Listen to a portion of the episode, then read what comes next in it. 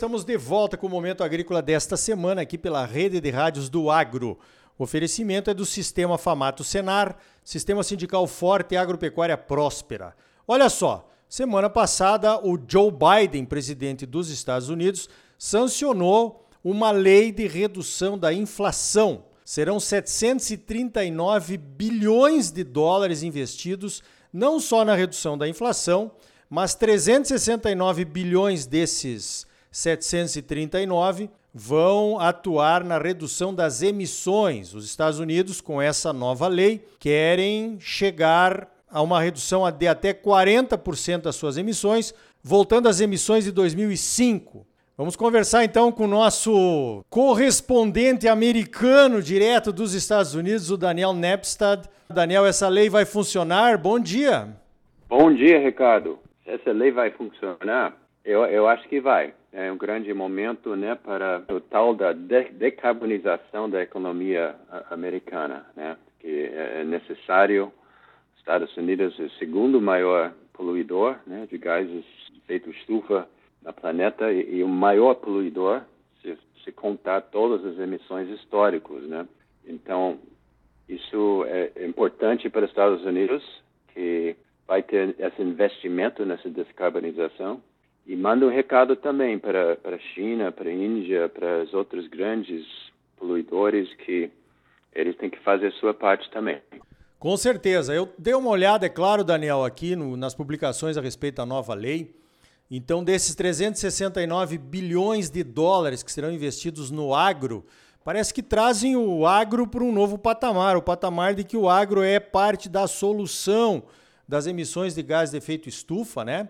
São 19 bilhões e meio de dólares que vão reduzir as emissões de gás de efeito estufa, estufa nas propriedades, também a redução de nitrogênio, das emissões de nitrogênio e aumentando o carbono do solo.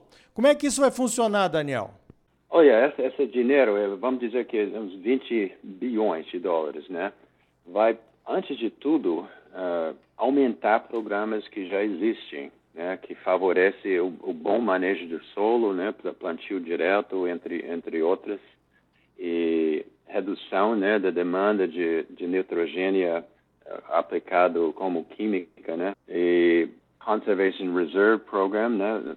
Deve saber que tem, tem um programa aqui muito diferente, né, do que no Brasil. Aqui, se um produtor quer deixar uma área de lado sem produção agrícola, pode receber isso, né?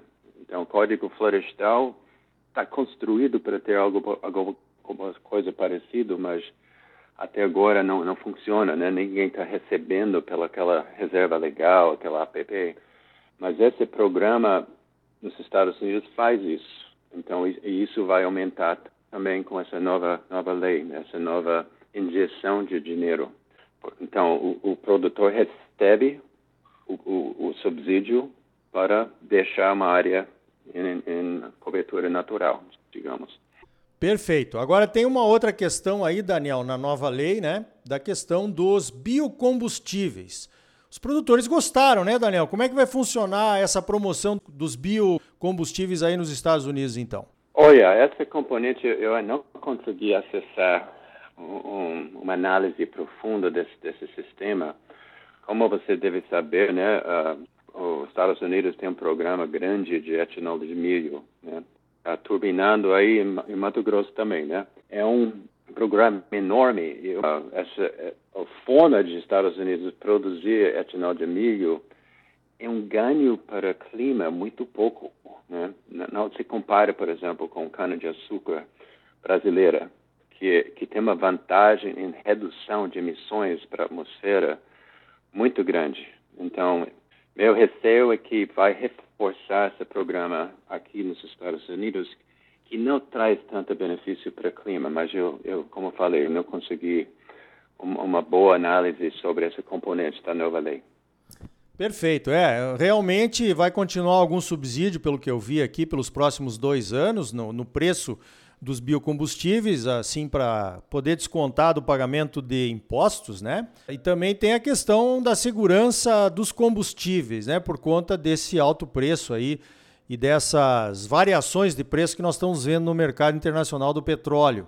Agora, o, nos Estados Unidos, o grande emissor, o grande emissor de gás de efeito estufa é a utilização do carvão para geração de energia. E o programa, esse novo programa, essa nova lei de redução da inflação, fala em energias alternativas. Você deu uma olhada nisso, Daniel? Sim, é, tem várias maneiras uh, que a lei vai, vai funcionar, né? Nessas, nessas, vai, vai tentar, como alvo principal, limpar a geração de energia, como você mencionou, né? Carvão mineral, uh, que foi coincidentemente o motivo, né, desse senador Joe Manchin não apoiar a versão original da lei, da lei um, porque ele é de West Virginia, onde, onde tem grande, grande indústria de carvão mineral. Mas a ideia uh, é de substituir carvão mineral e acelerar a transição para gás natural, que tem uma pegada de carbono para cada quilowatt gerado menor do que carbono mineral, é de aumentar e subsidiar um, a produção de energia elétrica através de painéis solares e turbinas uh, eólicas.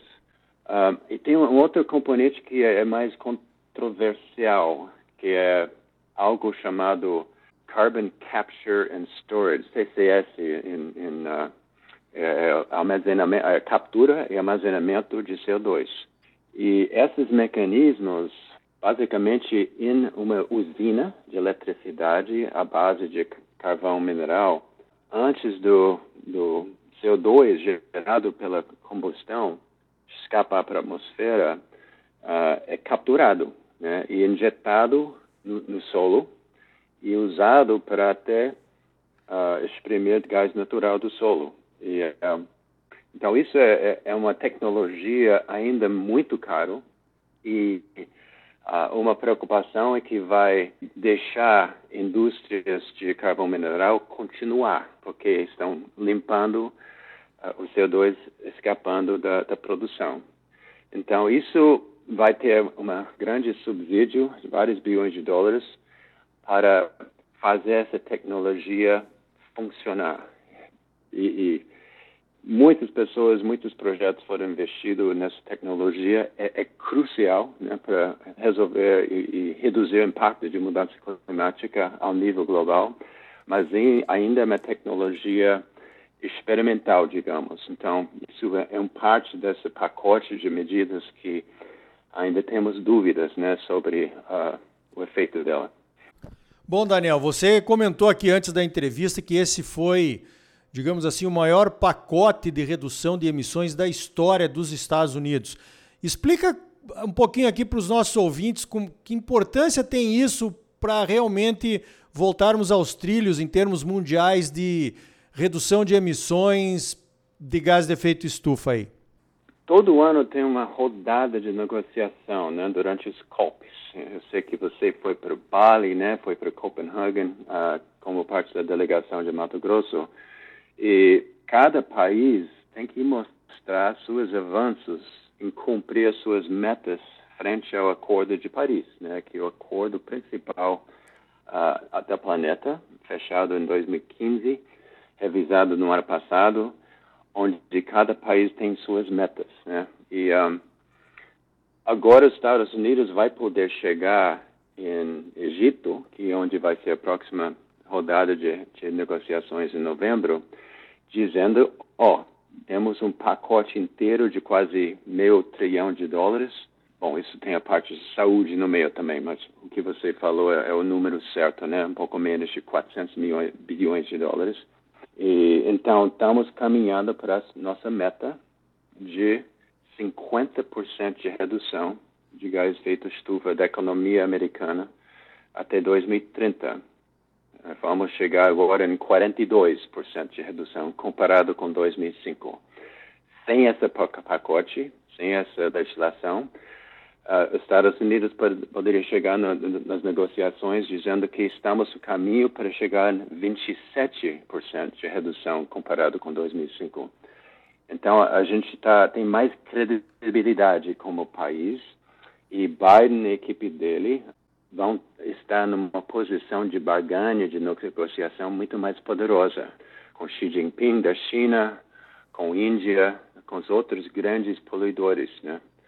Então, isso é bom, né? Porque se Estados Unidos fala, fala, fala e não tem uma política pública atrás para chegar até as metas, todo mundo vai dizer, ah, é o maior poluidor, porque nós devemos nos sacrificar, né, para chegar até lá. Então, isso é, é um momento muito importante para evitar o, o maior, os danos né, maiores de mudança climática. Muito bem, então tá aí uma análise dessa nova lei americana que pretende reduzir as emissões dos Estados Unidos em 40%, 42%, como o Daniel falou, eh, até 2030, chegando aos níveis de 2005. Daniel, parabéns pelo trabalho, obrigado pela tua participação aqui no Momento Agrícola e vamos juntos observar se realmente isso vai acontecer né, nos próximos anos. Eu acho que até pode ajudar o Brasil em algumas questões aí. Tem tudo a ver. Muito obrigado pela entrevista, Ricardo. Então tá aí, os Estados Unidos procurando dar o exemplo na questão das emissões. Só que na Conferência Mundial do Clima, que acontece em novembro deste ano, lá no Egito, eles vão apresentar um mega plano de redução de emissões, mas sem nenhum efeito imediato. O consumo de carvão por lá aumentou muito, assim como na Europa, por conta dos embargos à Rússia e a extração e o consumo de petróleo também. Já mudou até o enfoque da COP lá do Egito. Ao invés de redução de emissões, vamos falar de segurança alimentar. Então faz um plano aí e joga tudo para o futuro. Comida agora, o clima vemos depois. Depois os republicanos reassumem o governo e desmancham tudo. E assim caminha a humanidade, né? Você é sempre muito bem informado, ligado aqui no Momento Agrícola. Sistema sindical forte e agropecuária próspera. Sistema Famato Senar. Trabalhando para aprimorar conhecimentos, melhorar vidas e garantir uma produção agropecuária mais sustentável e lucrativa para os produtores associados. E um Brasil melhor para todos nós. Por hoje vamos ficando por aqui. Então até a semana que vem com mais um Momento Agrícola Mato Grosso para você. Até lá!